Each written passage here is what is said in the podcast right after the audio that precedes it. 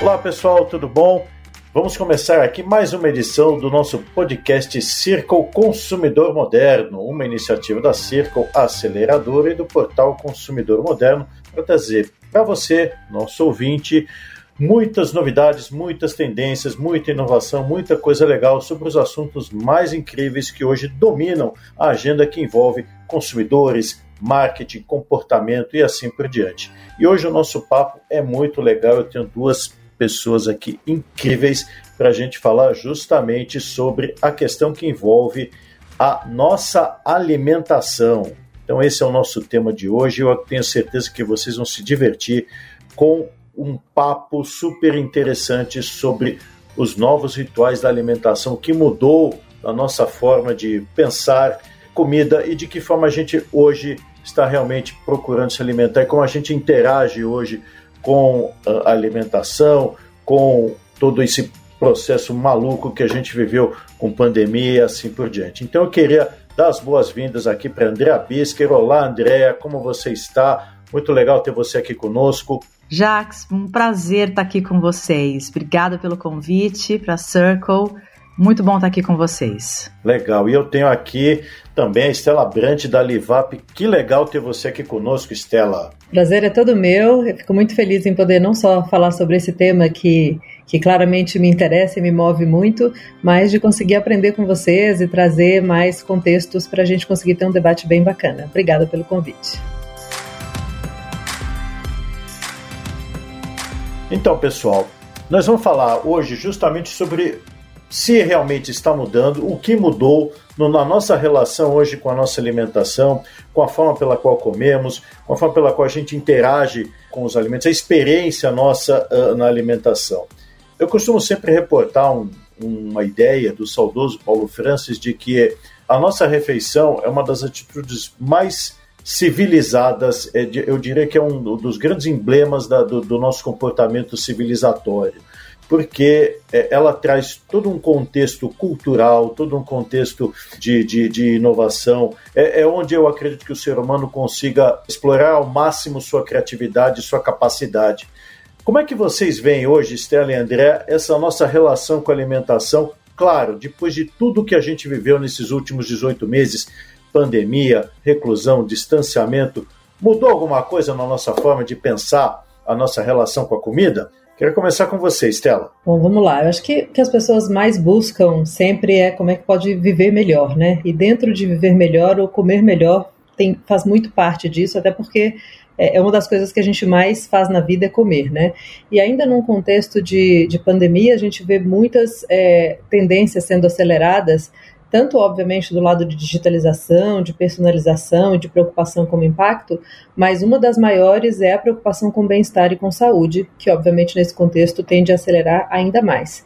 E quando a gente fala de alimentação, a gente vê que de um lado, então, as pessoas têm esse desejo de viver melhor e de comer melhor e de gerar impacto, e do outro lado, uma indústria de alimentação tradicional que ela é muito ineficiente, ultrapassada, com alto desperdício, com um excesso de produtos ultraprocessados, cheia de intermediários, que acaba diminuindo tanto o frescor quanto até aumentando os preços dos produtos. Pera, pera, pera. pera. Então, então você está dizendo que o, o nosso panorama alimentar hoje, a indústria que, que cerca o que, que a gente come, é ineficiente? É isso mesmo? Olha, se você for olhar, por exemplo, do lado de desperdício, uh, existe hoje um desperdício de mais de 30% do alimento que é produzido no, numa cadeia tradicional. A Livap hoje consegue fazer é, com uma, uma eficiência tão grande em linha que o nosso desperdício não chega a 2%. Então, acho que essa ineficiência é refletida, por exemplo, nesse indicador. Quer, quer dizer, no, no, num país que tem segurança alimentar como o Brasil, a gente observa na nossa indústria um desperdício de 30% da, daquilo que, ou seja, que inicia a linha de produção, é isso?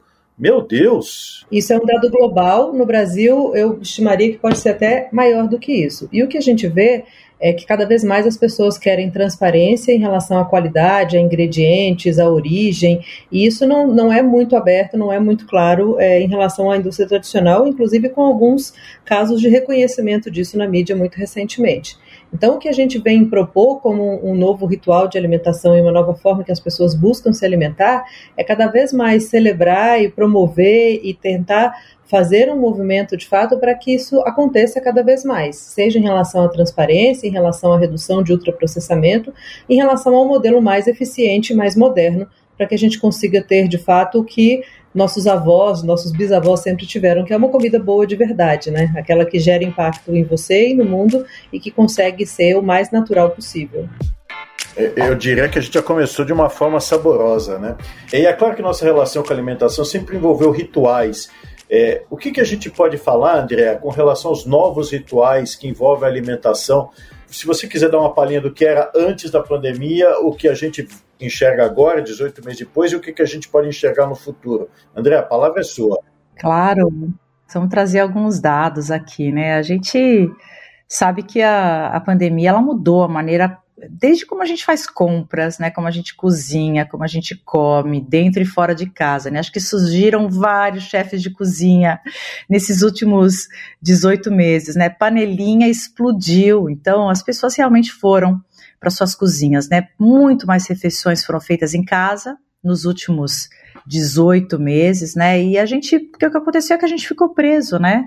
Então aumentou mesmo a quantidade de ocasiões de refeições. Quer dizer, a gente começou a comer mais e começou a comer com mais frequência, né? Uma perguntinha, se você puder falar também, é, e a gente começou a comer realmente mais em família ou ficou cada um por si dentro de casa? Eu acho que varia muito. O hábito, a gente passou a ficar todo mundo dentro da sua casa junto.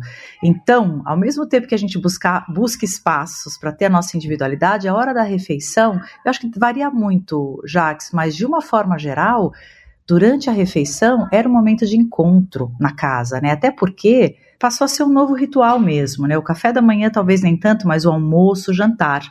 Então, sim, eu diria que sim, que isso passou a ser mais um encontro familiar, né? E, e eu, eu aposto que com a gente mudando os papéis e a gente comprando mais, pedindo mais, buscando comidas mais naturais, olhando mais para isso, conhecendo, se aprofundando mais, a gente quer que o nosso trabalho novo passe a ser valorizado também, né? Então, eu acredito que também isso gerou um trabalho em conjunto na casa, né? Porque a responsabilidade ficou de todos. A gente tentou, pelo menos, né?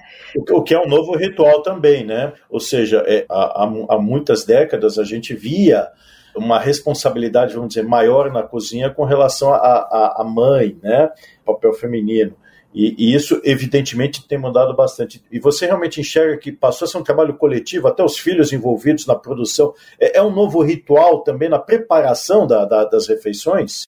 É, é um novo ritual na preparação, sim, das refeições. E aí você tem alguns casos interessantes. O, o Google trouxe que a receita mais buscada no ano passado, em 2020, foi o pão caseiro e até chamaram esse movimento aí de pandemia, né, em vez de pandemia. E aí você começa a ver algumas oportunidades comerciais, né, que rolam em função disso. YouTube, por exemplo, os vídeos com receita, eles dobraram o número de visualizações, né?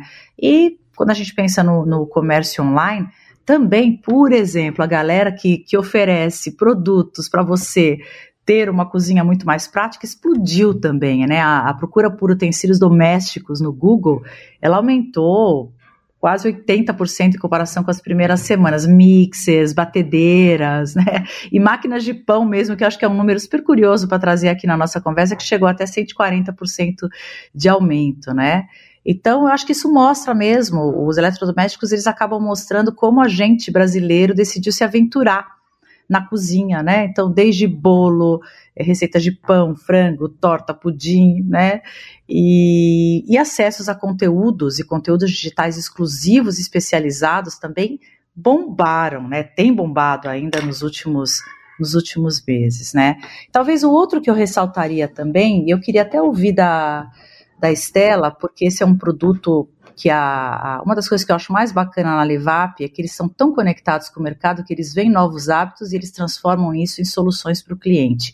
E o que a gente viu aqui nas nossas pesquisas é que muitas pessoas começaram a cultivar horta em casa durante a pandemia, né? Para muitos podia ser uma moda passageira, mas a gente acredita que não é uma modinha nova mesmo, né? Que a, a jardinagem ela atende às necessidades de reconexão com a natureza, mas principalmente comer mais saudável. E eu trouxe esse, essa abertura aí, Jax, porque eu sei que um dos produtos que a Livap aí tem, tem surfado uma onda boa é isso, né, Estela? Esse, essa caixa de produtos naturais para preparo para cozinha, né? Isso aí, ideia. Está super conectada com o nosso negócio e é uma porta-voz melhor do que eu. Bom, a gente, pegando até seu gancho, né, de pessoas que começaram a cultivar sua horta em casa, a gente fez isso com o nosso negócio também, né? Então a gente trouxe a horta da Levap mais acessível para as pessoas que já eram nossas clientes e para os novos clientes. Então, contando um pouquinho o que aconteceu. A Levap nasceu há cinco anos com é, uma solução muito assertiva que era comida pronta, individual, que você montava de acordo com a sua necessidade, o seu desejo, a sua é, opção, e sempre congelada. E ano passado a gente viu, no começo da pandemia, a gente tem uma parceria muito grande com agricultores familiares, eles que fornecem toda a fruta, legume e verduras que a gente usa nas nossas receitas. E com a, o início da pandemia, muitas escolas e restaurantes fecharam e eles estavam com uma colheita pronta para sair e os pedidos foram cancelados. Então, vendo essa necessidade dos nossos parceiros, ao mesmo tempo vendo o cliente que estava cada vez mais querendo cozinhar, precisando cozinhar em casa e querendo ter acesso a ingredientes de qualidade, a gente juntou essas duas necessidades do cliente e do parceiro e começamos a, a fornecer então um kit de orgânicos para ajudar a que esse produto não fosse para o lixo, que eles não tivessem uma perda grande financeira e que a gente conseguisse levar comida de qualidade, comida de verdade para mais pessoas. Em duas semanas, que era assim, ou a gente fazia rápido ou o produto ia para o lixo, em duas semanas a gente deixou de pé um, uma dinâmica e uma logística completamente nova e diferente do nosso core para conseguir, de fato, colocar na rua essa, essa proposta para, de novo, atender os dois nossos dois principais parceiros e clientes, né? Então, fazendo isso, a gente viu é, famoso para ser bom de verdade tem que ser bom para todo mundo, né? Foi bom para o produtor, foi bom para o cliente e foi bom para a Livap que começou a ver uma recorrência maior, uma frequência maior de compra e com isso abriu uma nova unidade de negócio que hoje é uma das mais promissoras dentro da nossa empresa. Então hoje a gente lançou, começamos com oito itens numa cesta de orgânicos que você não podia nem escolher o que ia nela, mas que ainda assim foi super relevante. As pessoas se sentiram absolutamente é, priorizadas e atendidas numa necessidade, e obviamente os produtores também. Hoje a gente já tem mais de 400 itens é, no nosso mercado Livap e a gente pretende até no início do ano que vem ter mais de 1.500.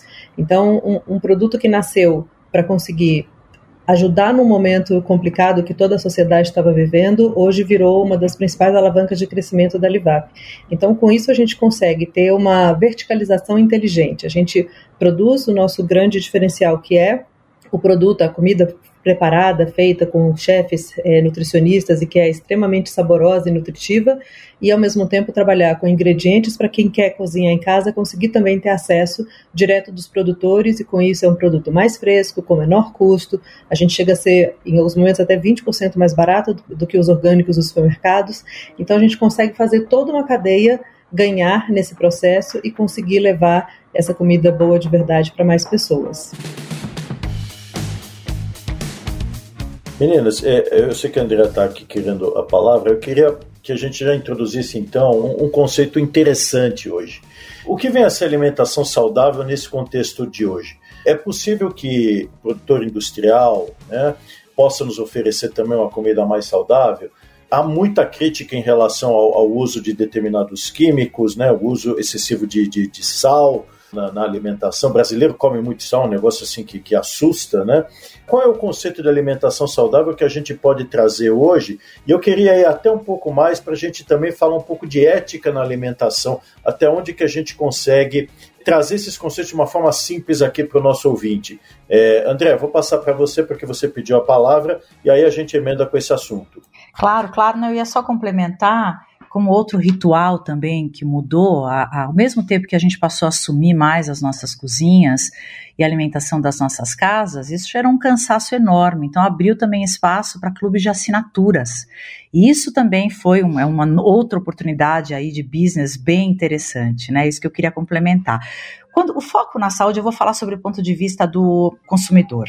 Antes da pandemia, a gente já estava super ligado em cuidar da nossa saúde, né? Mas a pandemia realmente incentivou a gente a ser muito mais proativo e muito mais focado nessa questão. Quando você pensa na medicina, Jax, a medicina não é mais corretiva. A medicina hoje cada vez mais é preventiva, né? Então, imunidade talvez seja uma das palavras mais buscadas, né, nos últimos meses, e tem o um entendimento de que, ok, a imunidade vem com o sono, a imunidade vem com o esporte, a imunidade vem com uma boa alimentação também. Então, tem aí uma estimativa de quase 12 bilhões de dólares o valor do mercado de nutrição pessoal. Então, no meu ponto de vista, né, essa, essa história do foco na saúde, de entender, de ter comido do orgânico, do natural, é principalmente uma demanda nossa de que a gente quer viver melhor. A gente já sabe que a gente vai viver mais. A gente já sabe que a gente vai viver até 100 anos. Então, vamos cuidar agora. Tem também, claro, o entendimento do que faz bem, do que faz mal. A gente tem muito mais campanhas que falam do açúcar, que falam do sal, mas eu acho que a base, depois eu quero ver, quero ouvir a Estela também que está nos bastidores de tudo isso, né? Eu acho que a base é a consciência que a gente tem hoje do quanto a nossa imunidade é fundamental para a gente ter uma boa vida. Eu concordo muito com tudo que você disse, Deia. E, e assim, eu acho que conceitos de saudabilidade podem ter vários critérios, né? E aí cada empresa define qual é o seu critério e, e se consideram saudável de acordo com que, o que se considera como essas práticas. No nosso caso, o que, que a gente considera como alimentação saudável, primeiro é muito baseado no guia alimentar da população brasileira e em melhores práticas do mundo, que a gente complementa esse guia trazendo os nossos critérios de saudabilidade. Para a gente, alimentação saudável é comer comida de verdade. O que, que, é isso? Né? Feita com ingredientes naturais que o consumidor conhece, que poderia ser feita em casa, e a gente tenta buscar uma grande variedade de alimentos e restringir ao máximo o número de aditivos. Então, hoje, por exemplo, a gente não usa nenhum tipo de conservante em nenhum tipo de alimentação que a gente tenha, seja ingrediente, seja a alimentação é, final mesmo. A gente prioriza a alimentação orgânica o máximo que a gente pode, então hoje já são mais de 100 toneladas de orgânico que a gente consome mensalmente, em parceria com os agricultores familiares e fornecedores diferenciados. Então a gente acredita que saudabilidade é mais do que ingestão de nutrientes, tem também a ver com as dimensões culturais, sociais, e, portanto, prazer, saúde, bem-estar através da alimentação. Porque se a gente faz uma comida ultra saudável, mas que não é gostosa, no final das contas a gente não vai conseguir que ninguém se alimente dela, porque um dos principais drivers, né, os principais motivadores da alimentação é o sabor, é o prazer. Então a gente tem que conseguir juntar essa questão do prazer, da saúde, do bem-estar com o balanço de nutrientes, a escolha dos ingredientes, o não uso de conservantes e uma alimentação 100% natural. Então, esse para a gente é o, é o, nosso conceito de saudabilidade, e aí eu acho que indústrias podem e devem se mover nessa direção. A gente vê, é, até a Livap fez uma, um filme de boas-vindas para redes de fast food, por exemplo, que estão banindo conservantes da sua alimentação. Então, é possível fazer uma comida de verdade, uma comida de ingredientes naturais e sem conservantes? É possível. Depende de investimento, depende de você transformar isso no seu core. Senão ela vai ser sempre uma, uma gôndola no supermercado ou vai ser um, um produto específico. Mas enquanto ele não for o core da empresa, enquanto ele não for uma questão realmente, uma prioridade para a empresa, você não vai conseguir mudar todos os seus processos, todos os seus padrões, a sua origem, valorizar toda essa cadeia. Então ela acaba se restringindo a uma parte do seu negócio ou até mesmo a nenhuma parte dele. Então, acho que um, um, grande, uma grande crença que a gente tem é que isso precisa ser uma crença muito grande da empresa, um investimento da empresa e uma construção do negócio ao redor disso. Ah, muito bom. E, e complementando, é, é, eu adoro esse assunto dos alimentos funcionais, que é uma busca também hoje, né? Muitas empresas se focando nisso, então eu como, eu me alimento, mas ele também traz algo a mais, né?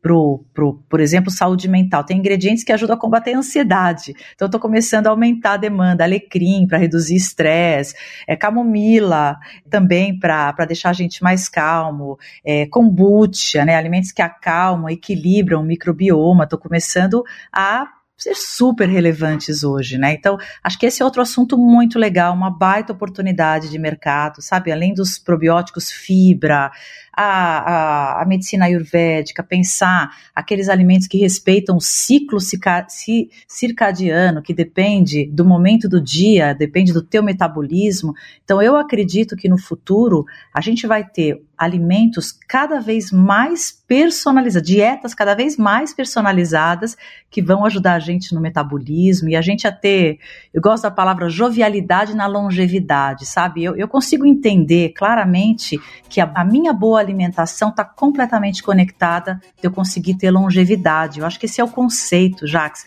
que está mais arraigado nas pessoas. Concordo plenamente com você, enxergo, e essa deve ser uma prática que a gente deve buscar né, e disseminar. Isso envolve também, evidentemente, educação desde muito cedo, né? Como é que a gente faz com que as pessoas tenham a consciência alimentar maior, né? E que possam ter realmente uma noção do, do daquilo que pode eh, lhes trazer prazer, bem-estar inclusive equilíbrio mental e que, por exemplo, permitam que você possa desempenhar melhor qualquer tipo de atividade, porque a alimentação também está intimamente vinculada a isso. Dentro desse escopo, queria perguntar para vocês, começando com, com a Estela, como é que você enxerga essa composição do consumidor ecoético? Né? A gente, no ano passado, falou muito sobre uh, nativos ecológicos, sobre a tendência de viver melhor, né? inclusive também sobre idades emocionais, que foi o que a André acabou de falar, sobre como eu consigo trazer jovialidade na longevidade. Como é que vocês encaram esse processo hoje, né? E de como é que a gente concilia, enxerga a alimentação do ponto de vista ético, ecológico, proteção ambiental, toda a agenda de sustentabilidade que é necessária para que a gente possa não só nos proteger, mas proteger o planeta também. Estela, começa com você e depois André, por favor. Nosso ponto é, é, fundamental e a gente vê esse movimento crescendo cada vez mais, né? Assim, diversas pesquisas é, monitoram o que, que são esses grandes motivadores da alimentação, de verdade diferentes categorias, mas da alimentação também especificamente, e a gente vê que os, os principais motivadores de alimentação são sabor e prazer, como a gente já falou, conveniência e praticidade, confiança e qualidade, saudabilidade e bem-estar e ética e sustentabilidade. E há 10 anos, esse último grupo de saudabilidade, bem-estar, ética e sustentabilidade, ele não tinha nenhuma separação ainda, ele ainda era um, um, um grupo todo junto, porque ainda não era tão relevante para a população brasileira. O que a gente vê ao longo dos anos é que esse grupo, né, esse, esse driver combinado, começou a ter cada vez mais força e as pessoas vêm buscando isso é, de uma forma muito maior do que era antes. Então, o que a gente vê hoje é que a, as grandes marcas de alimentação, ou mesmo as novas marcas de alimentação, vêm tentando entregar cada um desses drivers com mais força. Né? Então, você tem a conveniência e praticidade junto com o sabor e o prazer, você tem um, um, um, grupo ali que é uma comida rápida, né? o fast food. A conveniência e praticidade com confiança e qualidade, você tem muito da comida congelada, que já foi um, um grande boom no Brasil, com grandes marcas levantando esse mercado. E a gente vê hoje, com a ajuda da tecnologia, como que a gente consegue juntar todos esses drivers e entregar uma nova categoria que a gente, não existe esse nome, porque essa categoria nem existe, a gente está começando a desenhar esse movimento, que é, é o movimento da Smart Food, né? O que, que é Smart Food? Muito inspirada aí pelo, pelo movimento até da, da comunicação. É uma forma de você conseguir entregar ao mesmo tempo todos esses drivers com a ajuda da tecnologia. Então a gente acredita que com a junção de sabor, prazer, conveniência, praticidade, confiança e qualidade com a tecnologia, a gente consegue fazer com que isso também seja saudável, ético, sustentável e gere valor para todo mundo. Então, esse impacto no sistema alimentar é o que a gente acredita que precisa ser feito por todo mundo, porque se a gente não fizer isso, assim, o futuro da alimentação já é absolutamente crítico em termos de, de, de fato, conseguir fazer a comida chegar até as pessoas e diminuir essa quantidade de desperdício que existe no mundo. Se a gente não traz esse futuro para hoje e não consegue construir esse sistema hoje, praticamente certo que a gente vai ter um colapso na alimentação também e, consequentemente, na saúde. Então, a gente acredita muito que o futuro é de quem se importa com isso e o nosso objetivo é criar esse novo sistema alimentar mais inteligente, mais eficiente para quem quer comer bem, consiga ter acesso a isso e consiga gerar impacto através de uma experiência que seja muito prática e muito conveniente, porque essa é a vida urbana que existe hoje. Né? Então não dá para abrir mão de um desses drivers e escolher só um deles, porque ninguém quer fazer essa escolha agora. Então, com esse propósito de promover uma vida melhor, melhor, conectando as pessoas a comida boa de verdade, que é boa para a gente, boa para os outros e boa para o mundo, a gente acredita que a gente está antecipando o futuro da alimentação e, com a ajuda da tecnologia, conseguindo juntar todas essas frentes que são muito imprescindíveis pelo que as pessoas buscam com uma questão de saudabilidade, de ética e de sustentabilidade, que é, é o core do negócio também desde sempre. Então, essa preocupação em gerar valor para a cadeia, de gerar um menor impacto é, no, no, meio ambiente e conseguir é, não só compensar tudo que você gera, mas também fazer com que isso volte para a cadeia e alimente toda ela, é um ponto de vista mais do que, do que necessário, ele é urgente, porque a gente tem hoje uma, uma, uma depreciação e um impacto negativo muito grande em diferentes pontos da cadeia. Então, é nosso papel e nossa obrigação, como parte desse sistema alimentar, conseguir ter essa responsabilidade de trazer essa nova forma de conseguir ter um sistema alimentar mais inteligente e mais eficiente para que ele seja também mais sustentável e mais ético. Nossa, eu, eu vou te falar, toda vez que eu escuto a, a Estela é uma aula para mim. É. é. realmente eu estou encantado aqui. A Estela, a Estela é, é, é um show. Um show. É realmente brilhante. Até parece, vocês é que são muito gentis. Muita informação muito boa, né? Eu vou, eu vou trazer duas pesquisas que eu trouxe aqui para nossa conversa, da Confederação Nacional da Indústria. Ela, um, a pesquisa recente mostra que um em cada três brasileiros estaria disposto a pagar mais por produtos fabricados de maneira ambientalmente correta. Que isso significa? Com baixa emissão de poluentes e resíduos, e que quase 40% está preocupado com os impactos da produção sobre o meio ambiente. Então a gente vê, essa é uma mudança também, né? Os consumidores estão estruturando as dietas deles por essas questões éticas e ecológicas, né? E uma outra é, pesquisa que trouxe que 20% dos milênios americanos eles dizem que eles mudariam a dieta para reduzir o impacto sobre o meio ambiente. E uma, é, essa é da IBM, Institute for Business Value, ela fez uma pesquisa com mais de 14 mil consumidores, nove países, incluindo o Brasil, nove de cada dez entrevistados afirmou que a pandemia afetou o ponto de vista deles sobre sustentabilidade ambiental, mais do que qualquer outro aspecto. Então, tem gente hoje que se preocupa com a água que é consumida do solo nos alimentos é, que eles vão escolher. Então, assim, eu acho que teve, uma, uma, uma, um entendimento, tem um entendimento muito grande de que não tem jogar fora, né? Tem um entendimento muito grande, como, como a Estela começou falando, das sobras de comida. Eu acho que até um, o Brasil, é, eu lembro pouco tempo atrás, quando eu pesquisei, não te permitia é, é, você é, doar comida, por exemplo, de, de festas, enfim, de grandes bufês. Então, Os restaurantes vivem falando que eles têm problemas com isso, né? Ou seja, a sobra do dia e tal não pode ser doado, porque se alguém passar mal, a responsabilidade recai sobre eles. Quer dizer, a gente tem umas ideias um tanto distorcidas, né, que confundem confundem é, é, é, essa boa vontade, essa generosidade com tutela excessiva, né? Isso acaba comprometendo justamente é, é, é um panorama de segurança alimentar que deveria ser um bem coletivo, né? E acaba se tornando uma questão política completamente dissociada da realidade. Exato. Não, e quando você começa a ver, né, presta atenção, meu, Unilever, ela está colocando nas embalagens pegada de carbono, várias marcas que estão revendo e se comunicando com os consumidores, mostrando claramente o impacto é, na produção. Então, acho que isso é uma mudança maravilhosa, né, para gente que a gente está assistindo e, e claro que a gente está no começo hoje, né? Mas é igual a gente falou de saúde, né? Acho que as pessoas estão entendendo que a saúde pessoal é igual à saúde planetária, sabe? Tem essa consciência da fragilidade mesmo da saúde do nosso planeta. Então a gente começa isso, a escolher dietas que apoiem, que protejam a biodiversidade, que limite o uso de água na produção de alimentos. É, agora, sabe o que eu queria, já que se você me permitir, eu queria ouvir, eu queria que a Estela contasse. Tem uma coisa que assim foi uma bola muito dentro. A, Estela é muito brilhante em branding, marketing. Eles juntos desenharam, né, é, esse novo posicionamento que é a comida para quem se importa. E uma das coisas que eu mais curti na Livap quando eu conheci, além dela atender né, a necessidade que a gente tem é, de praticidade, de saúde, enfim, é essa cadeia muito legal que eles realmente prestam atenção. É o cradle to cradle, né? É o, do começo até o final da cadeia eles estão conectados. Eles estão conectados com os produtores. Então vai além. Tem uma responsabilidade social por trás, né, Estela, daquilo que vocês fazem. Vocês se preocupam mesmo se o cara lá na ponta vai sobreviver, vai. Conta um pouquinho pra gente como foi o primeiro impacto, né?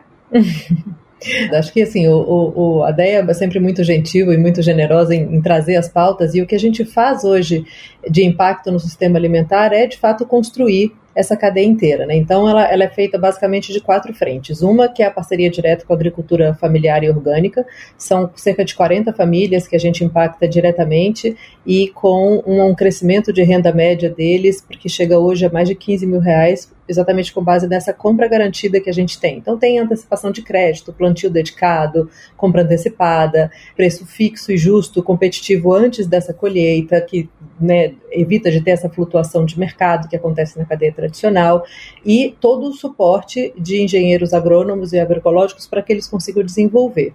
Aí outras frentes são um sistema eficiente mesmo de em relação a desperdício através de softwares e, e a falta de intermediários, né, a ausência de intermediários para a gente conseguir fazer toda essa, essa escalabilidade e operações mais ágeis, em meio ambiente, como é que a gente minimiza esse impacto e promove conscientização, tanto com o não uso de agrotóxico nos alimentos orgânicos, quanto no, em todo o incentivo à cadeia de reciclagem, seja através da nossa compensação do celular reciclo, até embalagens compostáveis e biodegradáveis que a gente tem no delivery.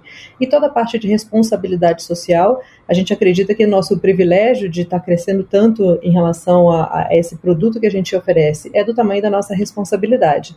Então a gente doa todo, toda semana pelo menos uma tonelada tonelada de alimentos para comunidades que precisam ter acesso hoje a essa alimentação e tem parceria com mais de 10 entidades que a gente faz essas doações é, mensalmente. Então, entre Gastromotivos, Gerando Falcões, Casa do Zezinho, Capim Solidário, enfim, várias outras. Então, com essas quatro frentes, a gente acredita que a gente tem um, uma plataforma de SD muito consolidada, fomos até reconhecidas pelo exame eh, na, na, no prêmio desse ano, junto com a Bev, por exemplo, e que faz com que a gente tenha a, o impacto como core do nosso negócio. Então, isso para a gente é fundamental e a gente não abre mão disso porque a gente acredita que tem que ser essa cadeia ganha-ganha em todos os sentidos. Incrível, incrível.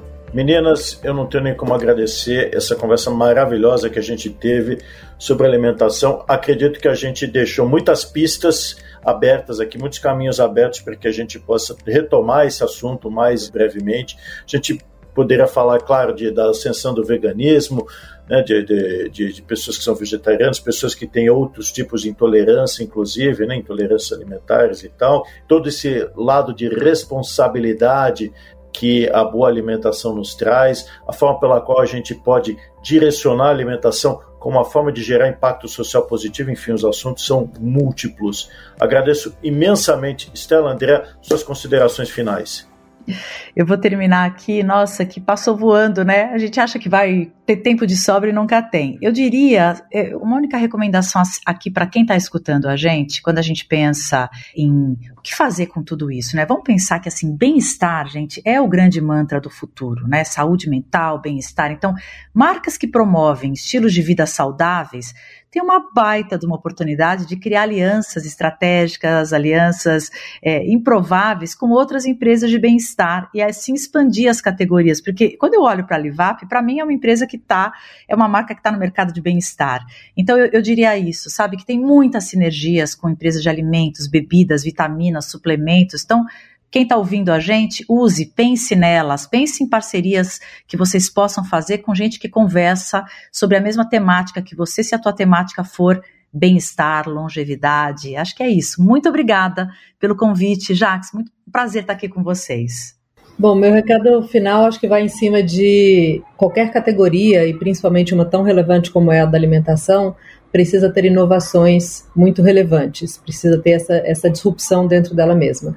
E acho que o grande aprendizado que eu tenho nesse último ano e meio que eu venho trabalhando mais diretamente com alimentação é que as inovações mais relevantes são aquelas que unem o melhor da tecnologia com o melhor das pessoas. E para isso, acho que tem três grandes frentes que, que eu posso destacar. Primeiro, esse cuidado com toda a cadeia, que faz ter produto de qualidade, relação sólida e um ciclo muito virtuoso. Pessoas no centro de tudo, participando ativamente desse processo e criando um relacionamento e vínculo realmente bem profundo. E a tecnologia customizada para garantir tanto escalabilidade quanto excelência na experiência, né? Então, em inglês tem uma expressão que eu gosto muito que é o high tech com high touch, e quanto mais as empresas buscarem isso para conseguir implementar seja saudabilidade, seja bem-estar, seja uma alimentação mais de verdade, é, esses, esses três pilares acho que conseguem ajudar muito nesse processo. Então, quanto mais você olhar para isso, quanto mais tentar otimizar tudo que você faz com foco nas pessoas, no produto e na, na escalabilidade com excelência, acho que todo mundo sai ganhando para conseguir ver esse valor de fato para toda a cadeia. Então, super obrigada a estar aqui com vocês. É sempre um prazer e sempre aprendo muito com a Andréia também. E suas provocações foram ótimas, Jacques. Adorei. Eu é que agradeço, pessoal. Obrigado. Continue acessando os nossos podcasts, os conteúdos da Consumidor Moderno e, claro, né, de olho sempre nos conteúdos da Cerco Aceleradora. Pessoal, até a próxima. Muito obrigado.